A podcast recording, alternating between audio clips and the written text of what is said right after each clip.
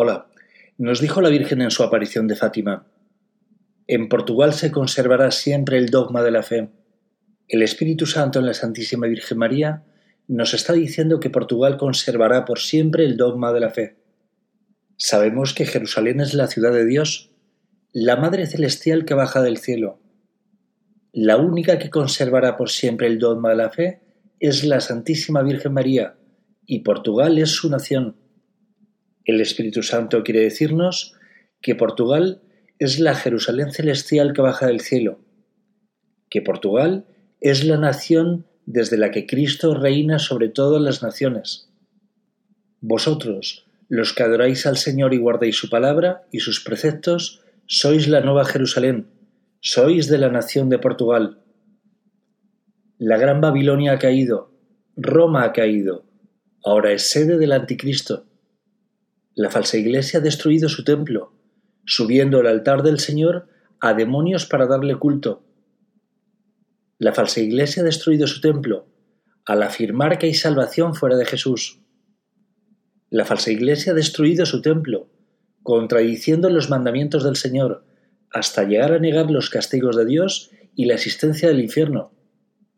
La falsa iglesia lleva a la perdición a todos sus seguidores. No escuchéis sus blasfemias. No quedará piedra sobre piedra de su fe. Nos dice el Señor en Mateo 13:24, El reino de los cielos se parece a un hombre que sembró buena semilla en su campo, pero mientras todos dormían vino su enemigo, sembró cizaña en medio del trigo y se fue. Cuando creció el trigo y aparecieron las espigas, también apareció la cizaña. Los peones fueron a ver entonces al propietario y dijeron, Señor, ¿no habías sembrado buena semilla en tu campo? ¿Cómo es que ahora hay cizaña en él? Él le respondió, Esto lo ha hecho algún enemigo. Los peones replicaron, ¿Quieres que vayamos a arrancarla? No, les dijo el dueño, porque al arrancar la cizaña corren el peligro de arrancar también el trigo. Dejen que crezcan juntos hasta la cosecha, y entonces diré a los cosechadores, arranquen primero la cizaña y átela en manojos para quemarla, y luego recojan el trigo en mi granero. Fin de cita. Vosotros sois el trigo, y la falsa iglesia es la cizaña. Tendréis que convivir juntos y practicar los sacramentos juntos. Miradles por dentro, y veréis su engaño. Rezan como vosotros, comen del mismo pan como vosotros, pero ellos matan al Espíritu de Cristo al matar su palabra, desprecian su palabra. El mandato de Dios era que guardasen su palabra, no que arriesgasen, ni inventasen nada. Ellos son los responsables del extravío del pueblo de Dios. Esa falsa iglesia odia a la Santísima Virgen Madre de Dios y Madre nuestra. No creen en nada de lo que la Virgen nos ha ido revelando por todo el mundo y en sus muchísimas manifestaciones. No hay por tanto, secretos de Fátima, porque la Virgen ya los ha revelado, al ser conocedora que la falsa iglesia no lo haría.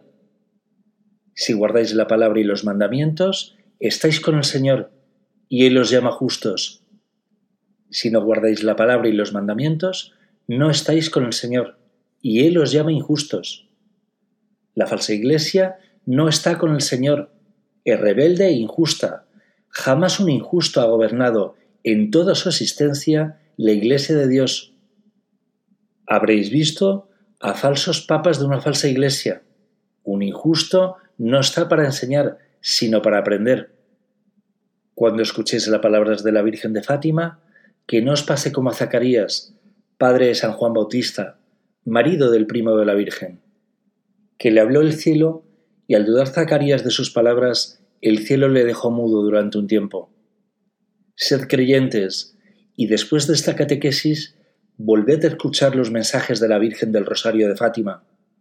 Para finalizar, os recuerdo dos peticiones que os dejó la Virgen del Rosario de Fátima en sus mensajes. La primera es rezar por la conversión de los pecadores y en reparación por los pecados cometidos contra el Inmaculado Corazón de María.